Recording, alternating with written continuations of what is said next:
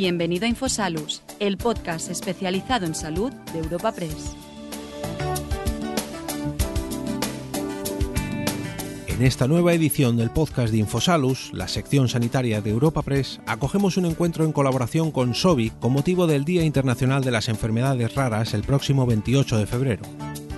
Para esta cita contamos con la participación de José María Antón, viceconsejero de Humanización Sanitaria de la Comunidad de Madrid, con Juan González, médico internista de la Unidad Multidisciplinar de Amiloidosis por Transirretina del Hospital Universitario Son Yatcher, con Mercedes Carreras, enfermera y vicepresidenta del Consejo Asesor del Sistema Público de Salud de Galicia, con Juan Carrión, presidente de la Federación Española de Enfermedades Raras, y con Beatriz Perales, directora de Acceso al Mercado, Relaciones Internacionales y Comunicación de SOBI en España y Portugal. Para presentar y coordinar este encuentro digital contamos con Eva Concha, la redactora jefe de Infosalus en Europa Press, a quien podemos escuchar a continuación. En esta ocasión, en colaboración con SOBI, para abordar eh, las eh, enfermedades raras eh, con motivo del Día Mundial de estas patologías que se celebrará el próximo domingo. Eh, por centrar un poco, vamos a dar algunos datos. Eh, nos vamos a acercar en, esta, en este encuentro a las, patologías raras que afectan a más o menos el 7% de la población mundial, unas, unos 3 millones de personas en, España. Eh, hay unas 7.000 enfermedades, pero solo 5 de un 5% de ellas tiene, dispone de tratamiento reconocido y, directo para esa patología. Em, bueno, estas, cifras eh, nos dan eh, idea de todo lo que nos queda por hacer en eh, estas patologías y en estos pacientes. En este encuentro vamos a hablar mm, bueno, del abordaje de estas patologías, de los retos que hay pendientes, de la humanización, que es muy importante en estas, en estas patologías, el abordaje, los problemas que hay en las consultas. Y para ello em, Contamos en nuestra mesa virtual de hoy con nada menos que cinco expertos, cinco, cinco ponentes que nos van a, situar un poco y a hablar un poco de abordar todas estas cuestiones que acabamos de mencionar. Eh, paso ya a presentarles. Eh, muy buenos eh, días a todos. buenos días, José María Antón, viceconsejero de Humanización Sanitaria de la Comunidad de Madrid. Buenos días. Buenos días. ¿Qué tal? Buenos, días. Buenos días. Al doctor Juan González, médico internista de la Unidad Multidisciplinar de Amiloidosis Transciterrina del Hospital Universitario Son de, de, Palma de Mallorca. Buenos días. Muy buenos días. Mercedes Carrera, que es enfermera, Carreras, perdón, que es enfermera y vicepresidenta del Consejo Asesor del Sistema Público de Salud de Galicia. Eh, muy buenos días. Buenos días. Buenos días. Juan Carrión, que es presidente de la Federación Española de Enfermedades Raras. FEDER, buenos días. Hola, buenos días. Muy buenos días. Y cerramos con Beatriz Perales, que es directora de Acceso al Mercado, eh, Relaciones Institucionales y Comunicación de SOBI en España y Portugal. Buenos días. Buenos días. Muy buenos días. Gracias a los cinco por estar hoy aquí y por ayudarnos a bueno, poner un poco en situación las enfermedades raras. Eh, si les parece, comenzamos con una ronda inicial eh, en la que bueno, situemos un poco la situación y eh, mm, quiero recordar primero antes a los, a los participantes, a las personas que nos están siguiendo, que pueden enviarnos sus preguntas para que luego las podamos formular en el, en el coloquio posterior. Así que empezamos con una ronda, si les parece. Eh, no se extienda mucho para que luego haya opción a, preguntas y, a, profundizar a lo mejor en algún tema que se haya quedado más abierto.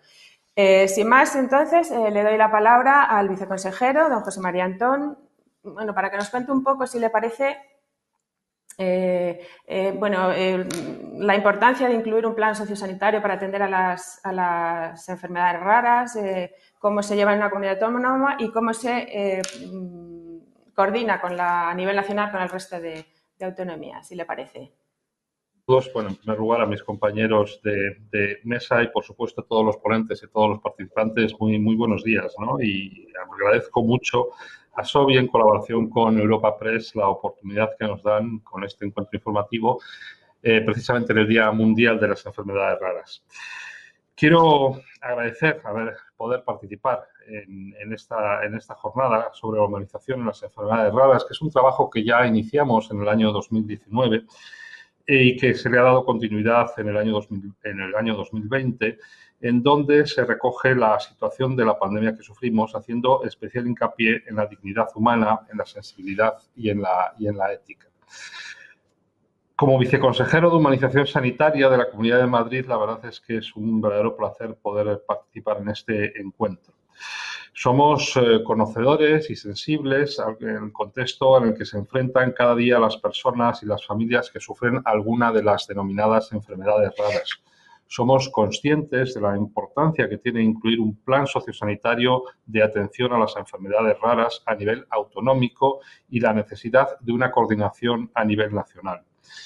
De hecho, en la Comunidad de Madrid venimos desarrollando, yo creo que un trabajo intenso, importante desde hace tiempo para paliar y mejorar esta situación y fruto de ese trabajo es el plan que aún está vigente desde el año 2016 de atención sanitaria a enfermedades, a personas con enfermedades poco frecuentes y que fue elaborado por un grupo de profesionales de distintos ámbitos de la sanidad, de políticas sociales y desde luego de las asociaciones de pacientes que tan importante papel cumplen en la atención a este tipo de patologías.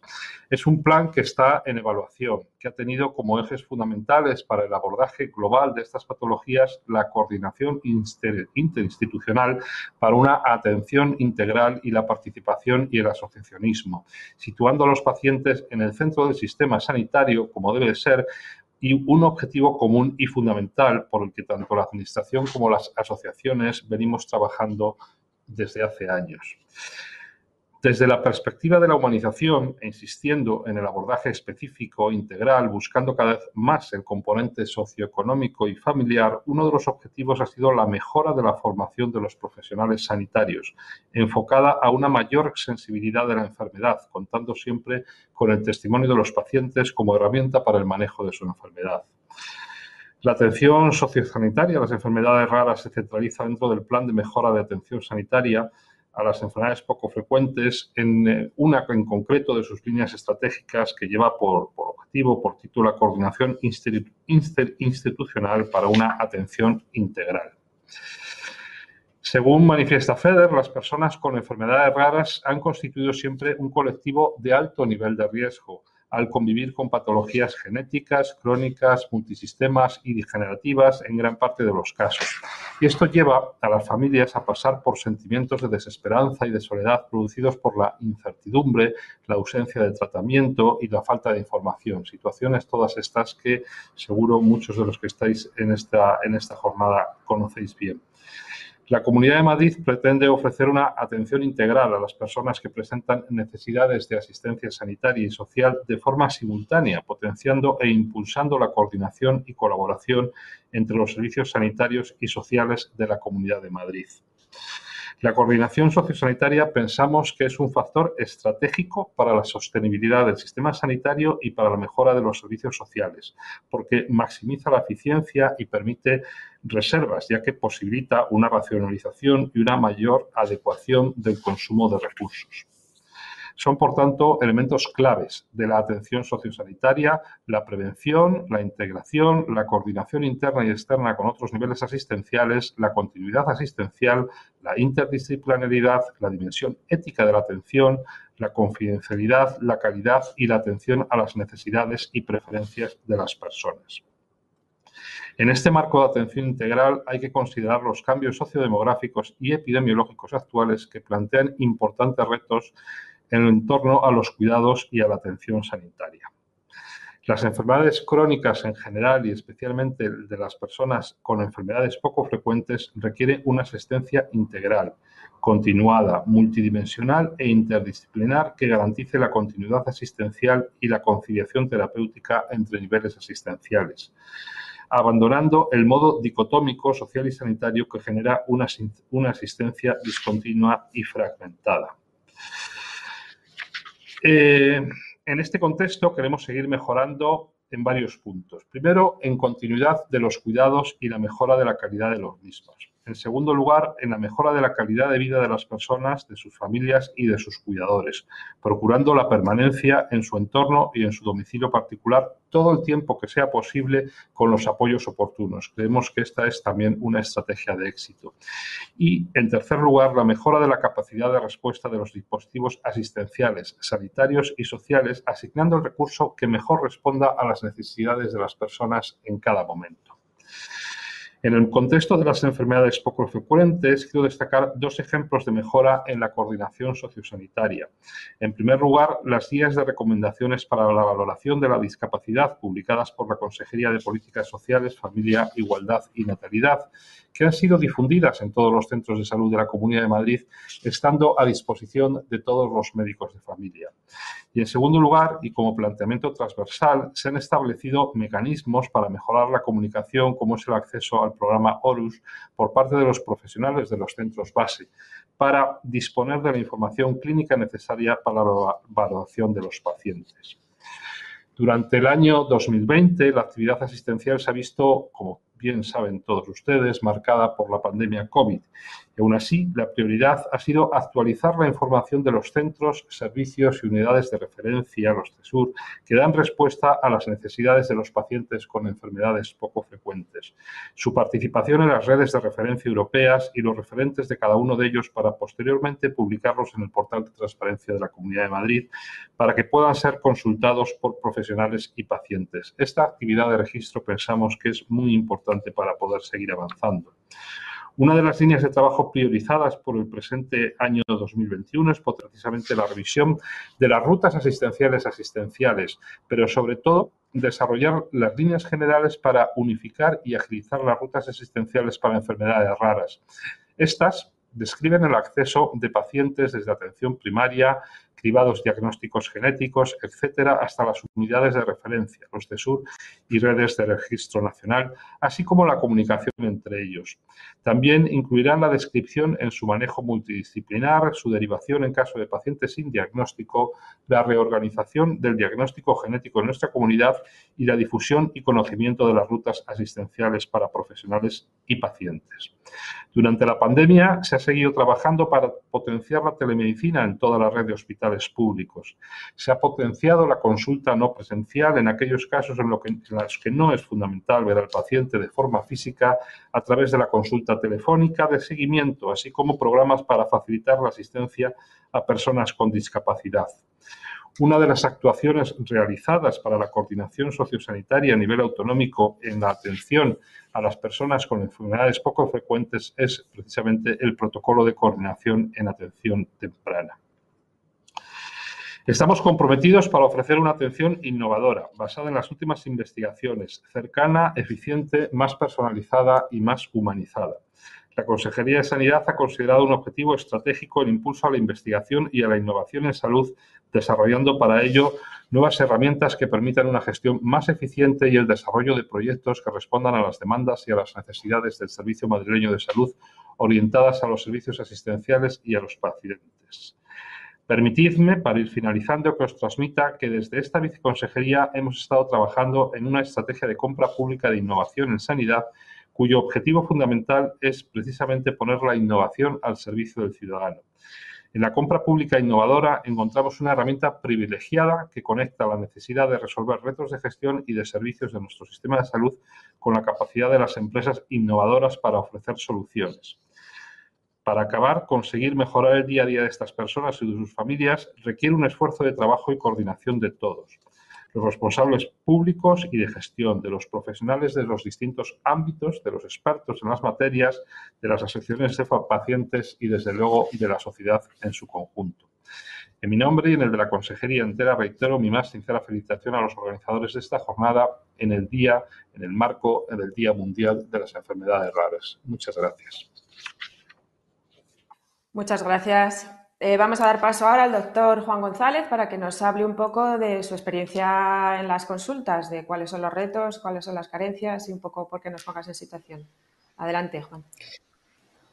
Eh, nada, bueno, eh, como me habéis introducido, yo soy médico internista y, y, sobre todo tengo dos áreas de experiencia en las enfermedades menos frecuentes. Una es mi labor en la unidad de enfermedades autoinmunes sistémicas, autoinflamatorias, que si bien no están generalmente en el marco de las enfermedades raras también son enfermedades poco frecuentes y la asistencia es similar a, otras enfermedades raras. Y luego además coordino junto con la doctora Losada una unidad multidisciplinar en una enfermedad rara que es la amiloidosis por transtirretina, que siendo una enfermedad rara tiene la particularidad que es endémica en nuestra isla, aquí en Mallorca, y, digo la particularidad porque siendo una enfermedad rara, nuestra, nuestra cohorte de pacientes, nuestro listado de pacientes asciende a unos 200 individuos, entre pacientes ya afectos o con la mutación genética y que hemos de, hemos de seguirle.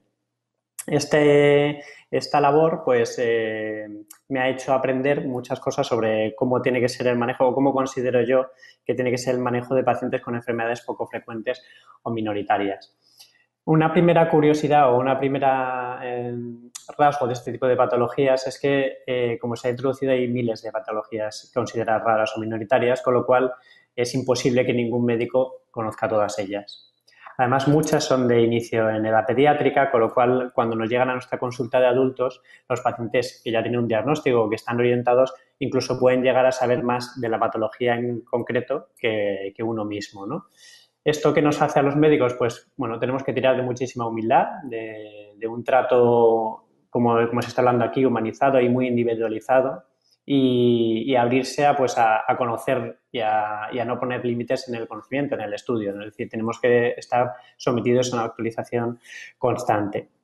Sobre la medicina individualizada, quería decir, quería, quería decir que las enfermedades raras lo que nos permite o, si queremos ver con optimismo este tipo de patologías es que ya implica en nosotros, en los médicos, un tipo de medicina que tiene pinta o que debería ser al menos el futuro de la atención a todas las patologías, incluso las de más alta prevalencia, enfermedades oncológicas, hematológicas, etcétera, que es la medicina individualizada.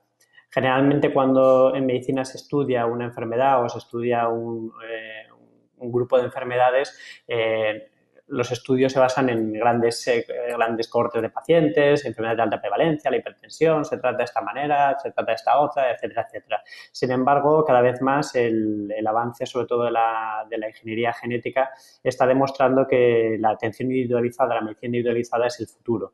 Es decir, atender al paciente como individuo, porque una hipertensión en un paciente no es la misma que en otro paciente, y esta manera de abordar al paciente es la que ya realizamos en nuestro día a día en enfermedades de poca, de, poca incidencia, de poca prevalencia, ¿vale? Otra de las curiosidades o otra de las particularidades de nuestra asistencia es que nos convertimos al final en un médico para todo. Es decir, a pesar de que nuestra área de experiencia se limite a un tipo de patología, la relación que se establece con el paciente eh, es tan individualizada, es tan personal que al final nos convertimos en un médico para todo. Además, estos pacientes cuando van a servicios más generalistas, como servicios de urgencias, se encuentran con eh, que el, médico no está acostumbrado a tratar o que no se atreve a tomar determinadas decisiones sobre el tratamiento, también los médicos de atención primaria, con lo cual al final todo acaba derivando en nosotros y, y, afortunadamente las nuevas tecnologías y sobre todo eh, vías telemáticas, el email, etcétera, pues nos permite intentar abordar todos los problemas grandes o pequeños de los pacientes que tratamos. Eh, quería destacar tres puntos que me parecen importantes en, el manejo en el día a día de las enfermedades minoritarias. Uno es el de la importancia de la investigación, sacar tiempo para la investigación. Eh, el tiempo es un problema, ahora lo comentaré, pero bueno, la, investigación es fundamental, la buena relación con, la, industria farmacéutica, el, impulso que, que tenga que las comunidades en la investigación y, por ejemplo, nuestro centro que tenemos la suerte de tener eh, eh, esta unidad multidisciplinar, pues sí que abrir eh, líneas de investigación particulares propias, pues también lo consideramos importante. Luego, otro punto importante es la red de contacto entre profesionales. Al tratarse de enfermedades muy poco frecuentes, siempre hay profesionales con más o menos experiencia y el poder contactar con ellos de forma fácil es fundamental. En este sentido destaco el grupo de minoritarias de la Sociedad Española de Medicina Interna, del que formamos parte.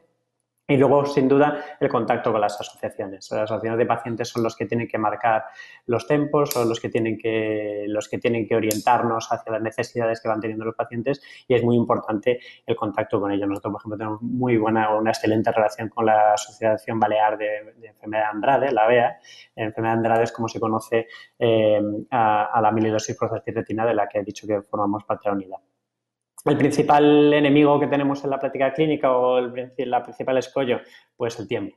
Es decir, la mayoría de los hospitales de, este país, pues tenemos, como se ha visto también en esta época en la que vivimos, un equipo justo para lo que tenemos que hacer y, sobre todo centrado en la asistencia, la asistencia a, los hospitalizados, a las, a las urgencias, lo cual deja el tiempo muy escaso para poder dedicarlo a, a, otras áreas. Por ejemplo, la investigación que he dicho que me parece que considero importantísimo. Y es tiempo que al final sacamos cada uno personalmente de, nuestros huecos, de nuestra vida personal y que, bueno, idealmente pues eh, debería de, contemplarse dentro de la dentro de nuestra jornada laboral y dentro de la de la asistencia y, quizás ese sea el, mayor de los peros. Y creo que con esto, bueno, dejo, he sido breve, pero creo interesante que más que, la, que mi aportación sea por las preguntas que haga el público que, por mi propia eh, charla. Muchas gracias. Estupendo, muchas gracias Juan. Damos la palabra ahora a Mercedes Carreras, enfermera, eh, bueno, el colectivo quizá que está más cerca de los pacientes. Háblanos un poco de la humanización eh, con este tipo de pacientes tan especiales. Muy bien, muchas gracias. Pues también reitero mi agradecimiento por invitarme a participar en este acto y la enhorabuena por la iniciativa, pues es una forma de celebrar eh, el Día de las Enfermedades Raras, que será el día 28, creo recordar, y que mm, a partir y, que es tan necesario darle difusión para el conocimiento de la sociedad en general y de los profesionales y pacientes en particular. Bueno, ya, em, ya hemos escuchado a dos ponentes y realmente se ha empezado a hablar de, mm, sobre enfermedades raras, sobre las diferentes estrategias, por cierto, hay que darle la enhorabuena a la Comunidad de Madrid por esa estrategia tan estupenda que han hecho, sobre todo porque además la han hecho con la participación de profesionales y pacientes. Hemos oído hablar también de los recursos que se están utilizando, de, los, de la necesidad de tratamientos y de investigación sobre nuevos tratamientos, etcétera. Y como hemos podido escuchar, se están haciendo mejoras considerables. La humanización de asistencia sanitaria, bajo mi punto de vista, necesita de todo lo anterior, por supuesto, pero también necesita de un requisito imprescindible y es la capacitación o la mejora de la humanización de los profesionales sanitarios. Es, necesario mejorar algunas actitudes y algunas aptitudes para garantizar una atención más humanizada. Los profesionales en nuestro día a día a veces no facilitamos mucho la humanización, pues porque eh, sin darnos cuenta hablamos con prisas a los pacientes o damos muestras de ignorar a la persona que tenemos delante cuando con otros compañeros empezamos a hablar de asuntos nuestros o cuando hacemos alguna técnica mm, no salvaguardamos suficientemente la intimidad del paciente o le cambiamos el nombre al paciente. El paciente cuando entra en un hospital deja de ser Mercedes Carreras para ser el, el infarto de la 16. En sus informes hay demasiadas siglas, demasiadas em, palabras que no se comprenden, em, les alejamos de la familia y en su lugar pues, eh, se encuentran conviviendo en su habitación con personas extrañas. Hay un largo etcétera de cosas que hacemos y que lo hacemos de forma inconsciente, pero que no facilitan el proceso de humanización. Por otra parte, eh, lo, ha, mencionado el doctor Juan González, hay algunos em, problemas como la falta, la falta de tiempo el trabajar en, organismos, en hospitales y en centros mm, biomédicos mm, adoptados, con modelo biomédico adoptados por la asistencia sanitaria. Y todo eso aleja un poco a las enfermeras de su visión humanística y holística sobre el cuidado. Por ello es necesario repensar la forma en la que se han de prestar los cuidados. Voy a centrarme en cómo cubrir las necesidades de las personas con enfermedades raras, ligando los cuidados de enfermería a los valores intrínsecos de la profesión. ¿Y por qué? Pues porque hablar de valores es hablar de humanización. Valores como cuidar a un ser humano requieren de confianza, confidencialidad, competencia, equidad. Y cuidar a un ser humano con, eh, enfermo y además vulnerable requiere además de compasión, de sinceridad, de empatía, de escucha, de afecto, de acompañamiento, de paciencia y sobre todo de respeto por la dignidad humana. La práctica de estos valores consigue que los cuidados tengan calidad humana y la humanización de los cuidados se da cuando se armoniza la calidad técnica con la calidad humana. Todo lo anterior mm, resulta preciso que las enfermeras además de los conocimientos técnicos, adquieran habilidades que les proporcionen competencias mm, relacional y sobre todo competencias en comunicación. Es decir, competencias que les permitan saber ser, saber hacer y sobre todo saber estar. Imprescindible para ello es eh, comunicar bien de forma verbal y no verbal, saber escuchar, saber callar, saber guardar silencio cuando no se sabe qué decir, no generalizar y buscar la, la relación de ayuda que es la razón de ser de la profesión a través de una comunicación efectiva. En definitiva, practicar una comunicación eficaz, porque sin comunicación no hay humanización. Es imposible eh, la humanización. La comunicación, además, es la base de las relaciones humanas, nos lo decía Waslavic en sus axiomas. Una buena comunicación genera una buena relación y viceversa.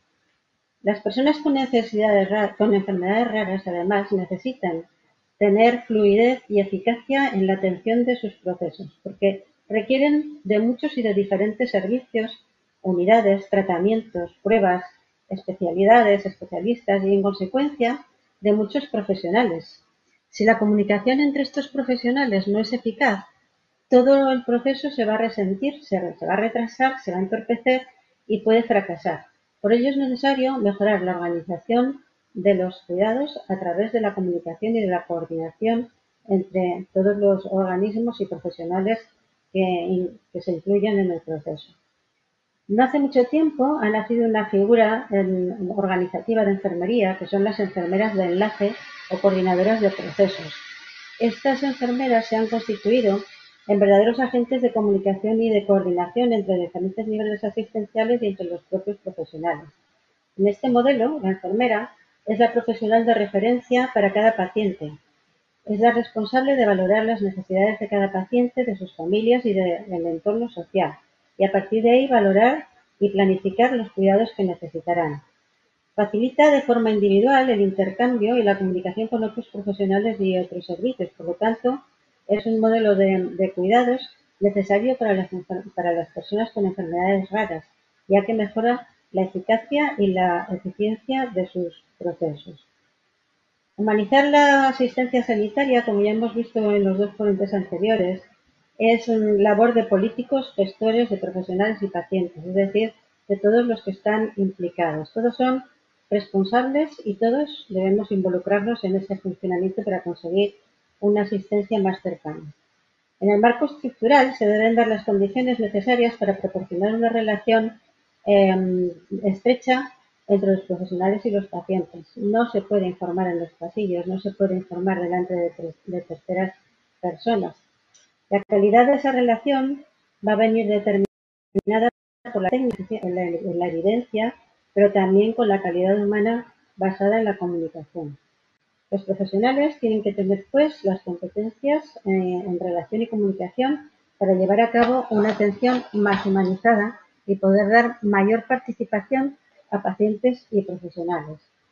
Desde este punto de vista, los pacientes se hace necesario que participen en la toma de decisiones relacionadas con su enfermedad, también que compartan sus conocimientos con los profesionales y con otros pacientes, fomentando así la teoría del conocimiento de más personas que la persona que más sabe. También el doctor Juan, Juan González, que a veces tiene que hacer una cura de humildad porque el paciente sabe de su enfermedad más que ellos. Para finalizar, decir que la comunicación es una herramienta terapéutica de gran impacto. Por lo tanto, es necesario que se imparta una asignatura en los diferentes estudios sanitarios en las universidades. Como conclusión, decir que las instituciones deben definir y difundir sus valores, así como sus códigos éticos para la atención y disponer de manual de estilo de comunicación y relación, porque todo ello fomentará y apoyará y ayudará, a los profesionales a mejorar su propia humanización y la humanización de la institución en la que trabajan. Nada más y me pongo a su disposición para el coloquio. Muchas gracias. Muchísimas gracias. Pues es el turno de, Juan Carrión. Vamos a dar voz a los pacientes que son los protagonistas reales de, este desayuno. Eh, adelante, Juan, cuando quieras. Bueno, pues buenos días. Agradecer a, Europa Press, a SOBI, la oportunidad que da FEDER de participar en este encuentro digital. Y de igual forma también quiero felicitar a SOBI ¿no? por dos grandes iniciativas, por este proyecto acerca de las enfermedades raras que nos permite visibilizar y nos permite eh, trasladar también las necesidades que, hoy tienen 3 millones de personas que conviven eh, con estas más de 6.172 enfermedades raras que conocemos y de igual forma también eh, ese documento de humanización en enfermedades raras tan necesario. Yo creo que es necesario y, es, el, es el título ¿no? que lleva este encuentro digital, ¿no? la necesidad de avanzar en, la humanización en, enfermedades raras. Desde FEDER eh, creemos que, el pilar de, la humanización en, enfermedades raras es precisamente eh, la escucha del paciente y de la familia. Y, lo más importante, involucrarla en la toma eh, de, decisiones.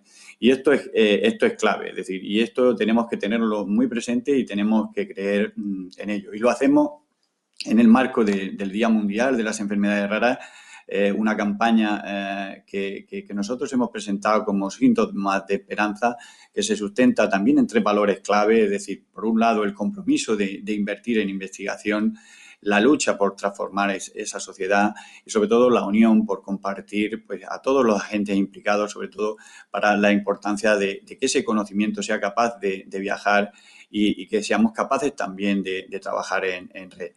Los pacientes eh, tenemos eh, eh, grandes retos que cumplir cuando hablamos también de, esa importancia de la humanización en enfermedades raras. Y lo estamos viviendo con esta situación de, del COVID, donde ha situado al colectivo de personas con enfermedades raras con una doble vulnerabilidad. Por, una, por un lado, eh, eh, convivimos con enfermedades de alto riesgo, pero por otro lado, tenemos también esas eh, consecuencias que se han agravado con, esta pandemia y sobre todo el miedo y la incertidumbre.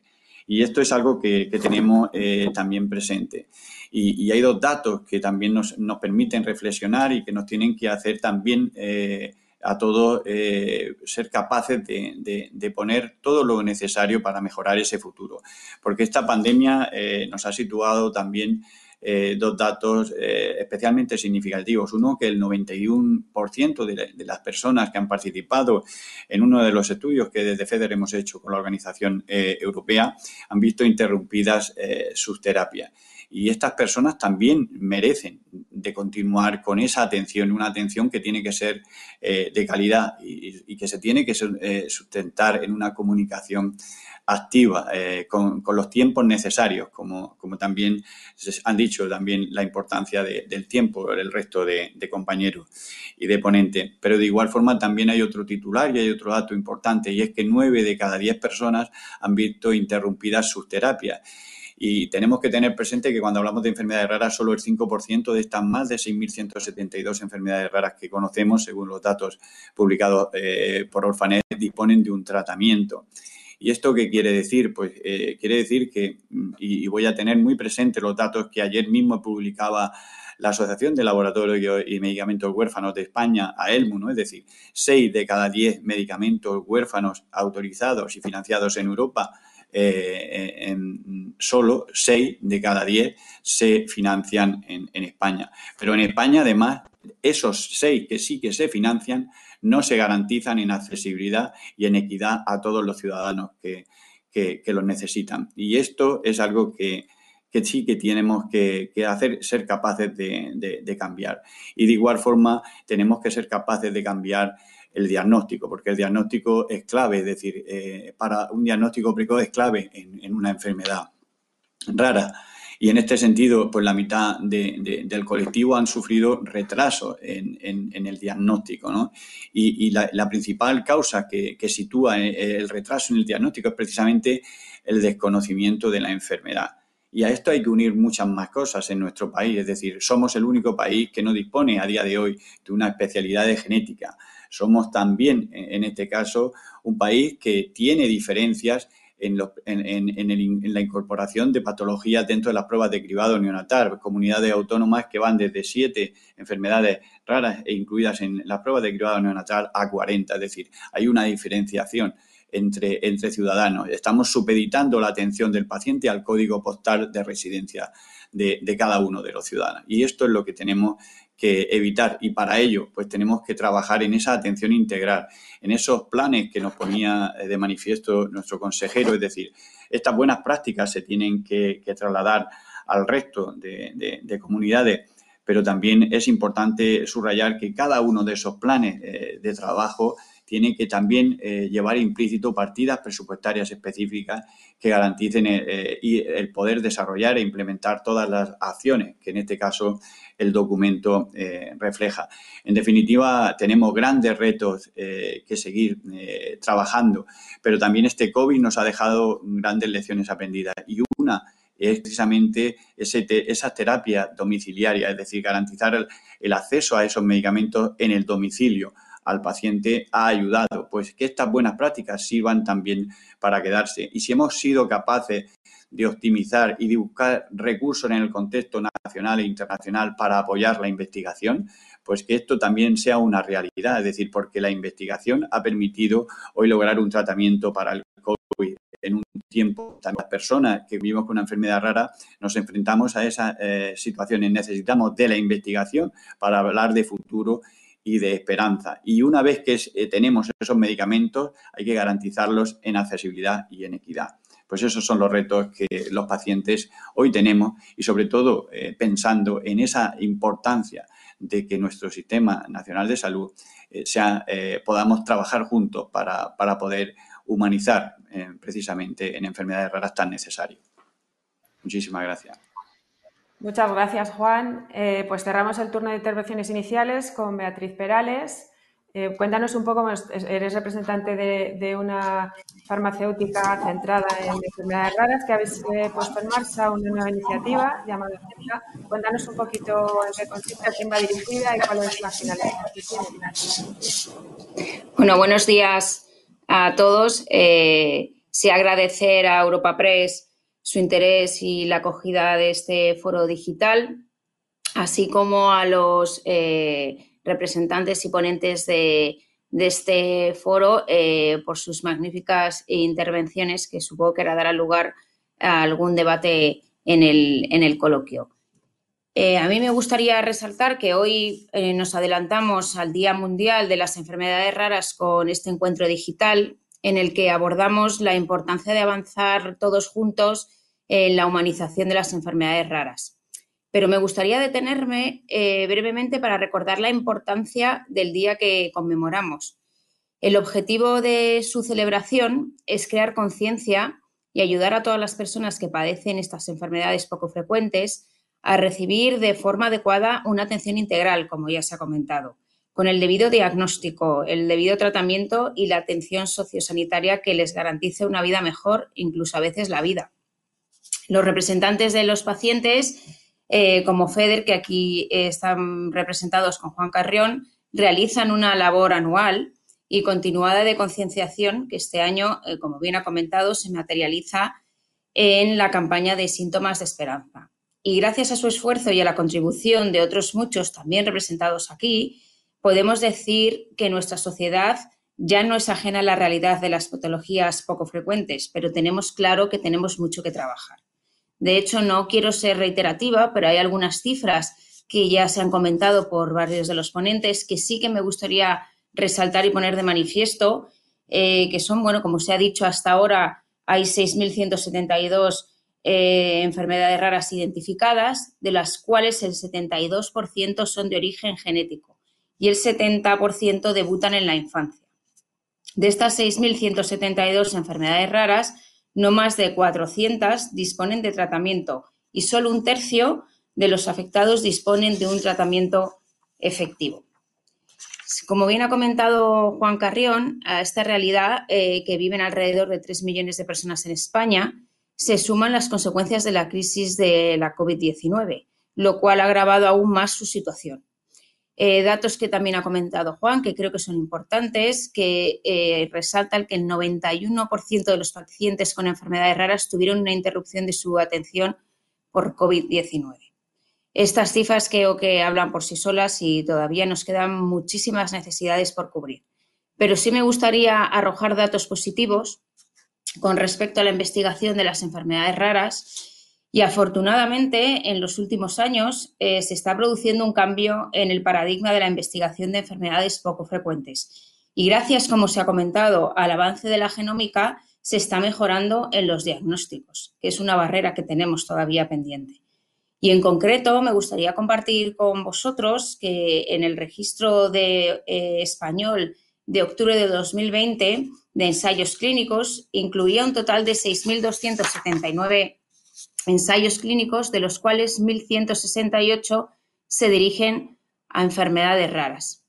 Además, el sector farmacéutico eh, también está, se está observando una tendencia a enfocarse en el desarrollo de medicamentos para enfermedades poco frecuentes y según datos de Farmaindustria, en el año 2000 tan solo estaban disponibles ocho medicamentos para mm, eh, tratamientos con medicamentos huérfanos y en el año 2020 se alcanzaron los 184. Con lo cual, estas cifras eh, demuestran el esfuerzo investigador y el desarrollo en el ámbito eh, que perseguimos desde las compañías farmacéuticas. En SOBI nos definimos como una compañía especializada desde sus inicios en transformar la vida de pacientes con enfermedades raras. Se puede decir que es nuestro ADN identitario. Apostábamos por el desarrollo de terapias innovadoras para enfermedades poco frecuentes como la hemofilia, como la trombocitopenia grave en pacientes adultos con enfermedad hepática crónica que van a someterse a un procedimiento quirúrgico. Y dentro, además del área de ultrahuérfanos, eh, trabajamos eh, eh, para la amiloidosis hereditaria por transtirretina o la quilomicronemia familiar. Desde SOBI creemos sinceramente que el esfuerzo y la dedicación por las enfermedades raras debemos llevarlo también más allá de un solo día y que hay que trabajar por anteponer las necesidades de las personas que padecen enfermedades poco frecuentes. Debemos fomentar la colaboración entre todas las partes interesadas, como se ha comentado aquí, la comunidad de pacientes, los profesionales sanitarios, los sistemas de salud, los políticos, la industria farmacéutica, todo ello a largo plazo será eh, un gran trabajo en beneficio para el colectivo y la sociedad. Y es que dentro del propósito de SOBI está el de acercarnos a las enfermedades raras y a las personas que conviven con una enfermedad poco frecuente. Por ello, este mes hemos eh, presentado acerca de las enfermedades raras, que es un eje vertebrador de la compañía bajo el que englobamos una actividad a nivel institucional y con el que queremos acercar las enfermedades raras a aquellos que lo ven como algo lejano, acercar los tratamientos que necesitan los pacientes y acercarnos a los que cada día conviven con una enfermedad poco frecuente. A través de acerca las enfermedades raras, buscamos establecer eh, canales de comunicación, como bien ha resaltado Mercedes, con sanitarios, con sanitarios, con profesionales del entorno educativo, también con profesionales del entorno laboral, psicólogos o la administración. Nos gustaría crear sinergias con el objetivo de que todos sumen sus conocimientos acerca de las enfermedades poco frecuentes. Y esta creencia y este propósito de compañía eh, nos ha llevado a adoptar un papel activo e impulsar proyectos de sensibilización para avanzar en la humanización de las enfermedades raras y que ha dado como resultado, como bien ha mencionado eh, Juan Carrión, eh, un documento sobre reflexiones eh, sobre la humanización de las enfermedades, raras que presentó la compañía el pasado 19 de noviembre, con la colaboración, la participación de muchos de los que están hoy aquí en esta mesa. Como novedad, hoy nos gustaría anunciar que daremos también continuidad al camino emprendido con este documento, con una nueva iniciativa que tiene como objetivo realizar una revisión completa sobre todas las perspectivas de la humanización y la atención a las enfermedades raras, para ofrecer las respuestas necesarias de forma más humanizada. Pero, ¿qué es para nosotros, para SOBI, esta humanización? Pues es ver al paciente en todo su contexto personal, familiar y social. Para nosotros esto es muy importante. La humanización hay que abordarla de una forma integral, como ya se ha dicho, y se necesita un compromiso de la sociedad y de las instituciones, de la clase política y de las compañías farmacéuticas.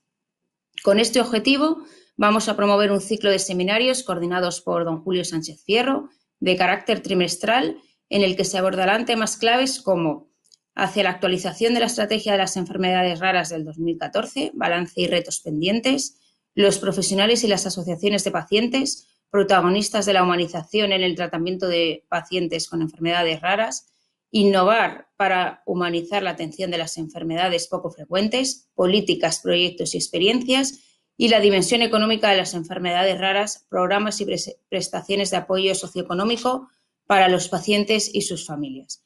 Por supuesto, quedáis todos emplazados al próximo año para compartiros las conclusiones más destacadas de estos foros y seguir avanzando juntos en la humanización de las enfermedades raras. En definitiva, desde SOBI consideramos que trabajar estratégicamente todos los que componemos esta comunidad y hacerlo desde la perspectiva de la humanización es el camino más efectivo para crear poderosas propuestas de valor que den respuesta a los desafíos específicos, tanto científico, médico, sociales y laborales, existentes en la actualidad, dentro del panorama de las enfermedades raras. El papel de SOBI es impulsar esta atención integral. Nuestro mensaje es solidario. Tenemos en cuenta al paciente en su dimensión integral, nos importa su bienestar y que se sienta arropado. Queremos estar muy cerca. Muchas gracias. Bueno, pues eh, intervenciones tan, tan completas y tan detalladas que casi, casi no queda tiempo para las preguntas, pero bueno, vamos a ir abordando un poco los muchísimos temas que nos habéis mencionado. Eh, quería hacer referencia en primer lugar a, algo que ha mencionado Juan Carrión en su intervención, que es el informe que, hizo público ayer a Elmu.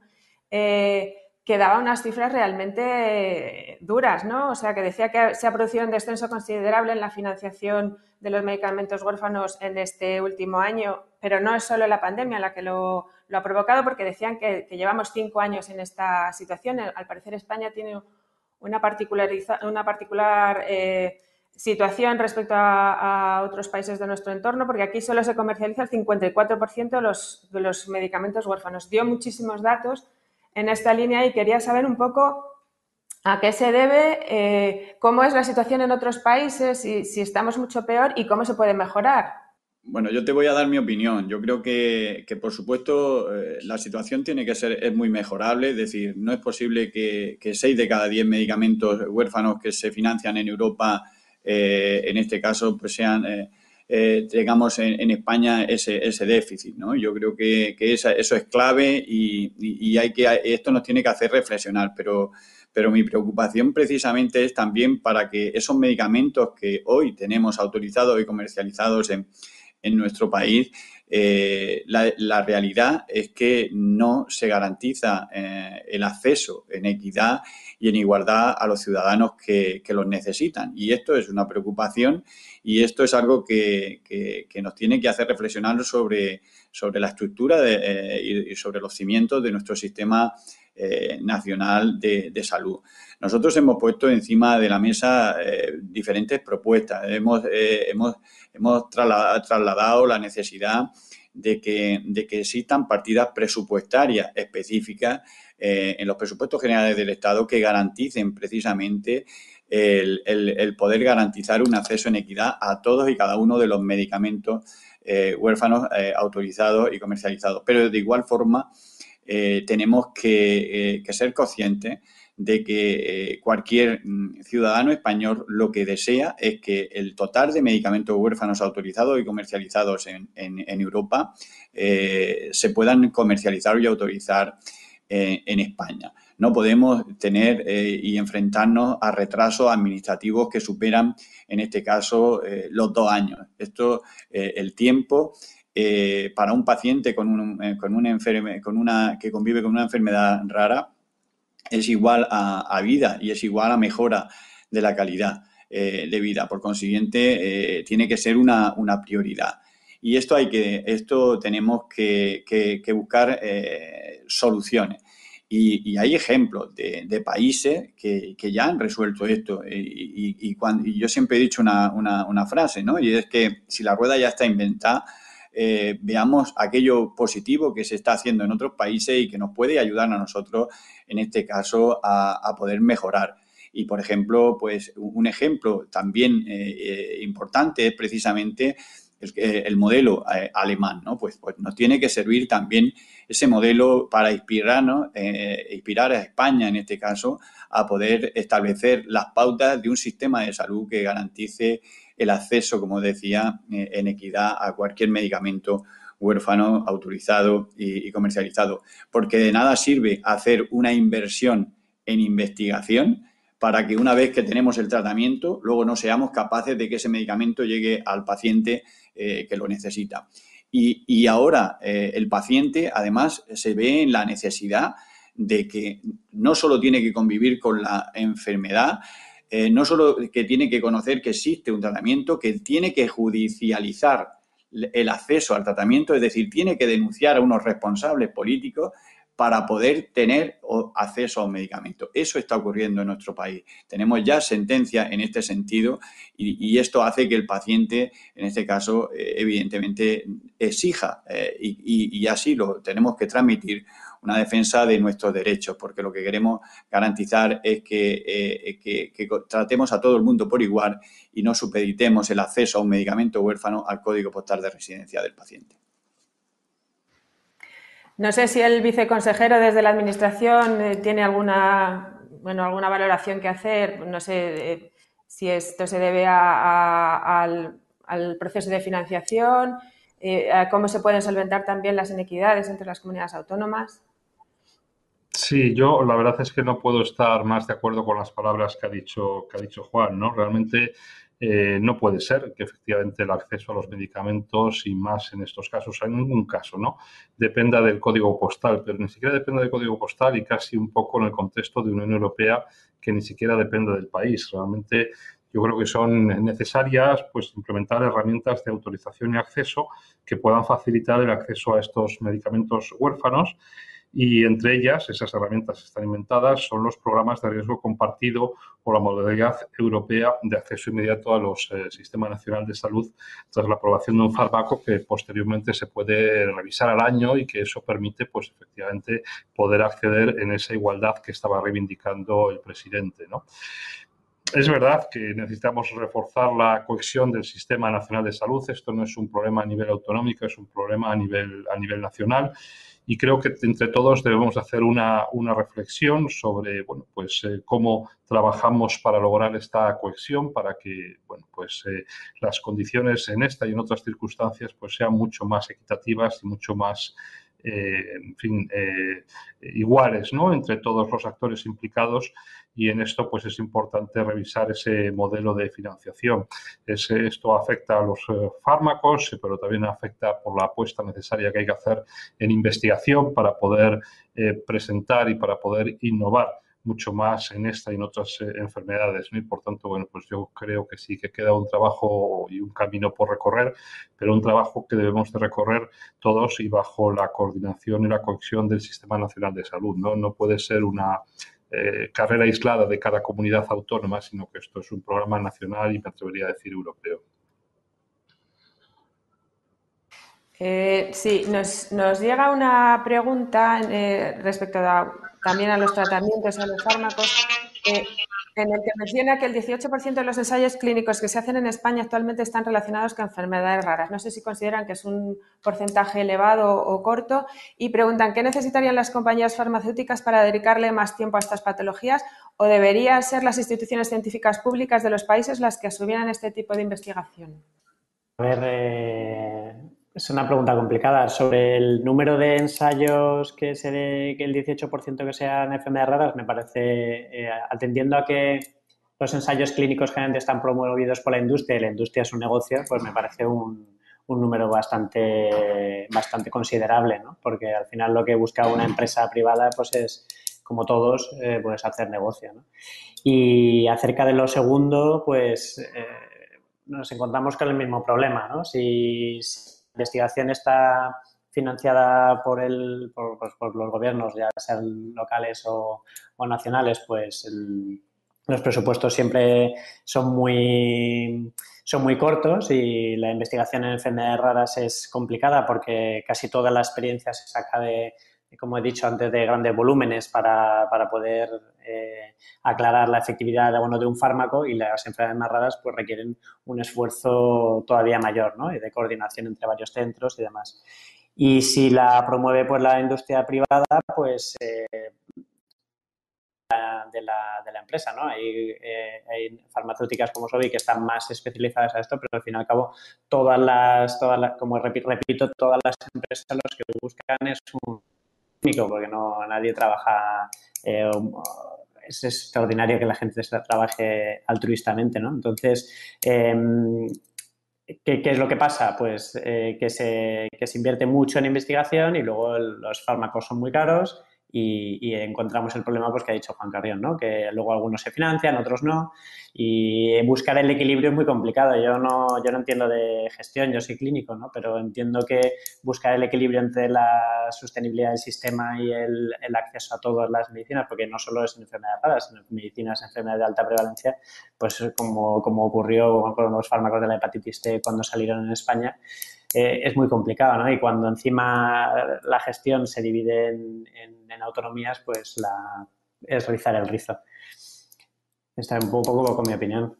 Bien, pues para coordinar todas estas cuestiones es fundamental eh, la estrategia en enfermedades raras que tenemos en España, eh, que está por renovarse. No sé si, saben un poco cómo está esta cuestión. Los registros de pacientes también son importantes, que también han salido en el debate. Eh, bueno, quería saber si consideran que esto está suficientemente desarrollado o qué le falta para que realmente se consiguiera la coordinación necesaria para evitar las inequidades y todo esto que estamos hablando. ¿Quién quiere? Yo.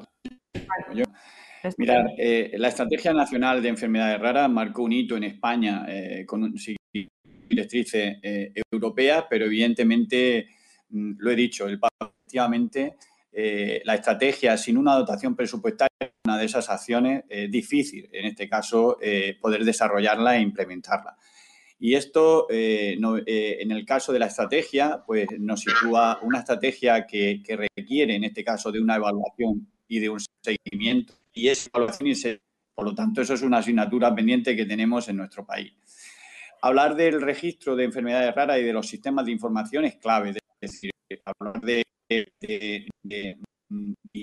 esto es una situación de, información que nos permitan compartir el conocimiento. Pero el registro de enfermedades raras, a, día de hoy, el registro eh, nacional de enfermedades raras, una iniciativa que se puso ya en funcionamiento pues en el 2016, esa, esa, esa, iniciativa a día de hoy solo ha podido identificar a 22 patologías de las más de 6.172 patologías que se conocen. Vamos a un ritmo demasiado lento y esto eh, necesita también de, de, respuesta. Y estas son las cuestiones y son también retos, en este caso, que, tenemos por delante, ¿no? sobre todo para seguir mejorando. Y cuando hablamos de estrategias nacionales, hemos sido capaces de desarrollar nuestra estrategia nacional y ahora estamos implementando eh, iniciativas en el ámbito autonómico. El viceconsejero ponía el ejemplo de Madrid. Hay 10 iniciativas de planes eh, de atención integral de enfermedades raras en la en, con, con, partidas presupuestarias específicas. Creo que hay problemas con la señal de Juan. No, no, te oímos bien, Juan. Eh, se nos está yendo tu, tu, señal y en cualquier caso estamos llegando al final. Eh, nos habéis contado muchísimas cosas, de verdad han sido muy interesantes. No ha habido mucho tiempo para debate, pero, pero con las intervenciones, eh, de verdad que nos habéis hecho una gran aportación. A los periodistas esto siempre nos, nos viene muy bien, nos habéis dado muchísimos datos y mucha información. Os quiero agradecer a, los cinco vuestra participación, eh, el habernos ayudado a difundir un poco más las enfermedades raras en esta semana que les estamos dedicando. Y ya sin más, despedimos este, este encuentro hasta hasta la próxima ocasión. Muchas gracias a todos y muy buenos días. Despedimos esta entrega de Infosalus invitando a todos nuestros oyentes a descubrir el resto de episodios de este podcast, así como los distintos programas de nuestra red a través de europapress.es barra podcast. Recuerda que todos ellos están disponibles en las principales plataformas de podcasting.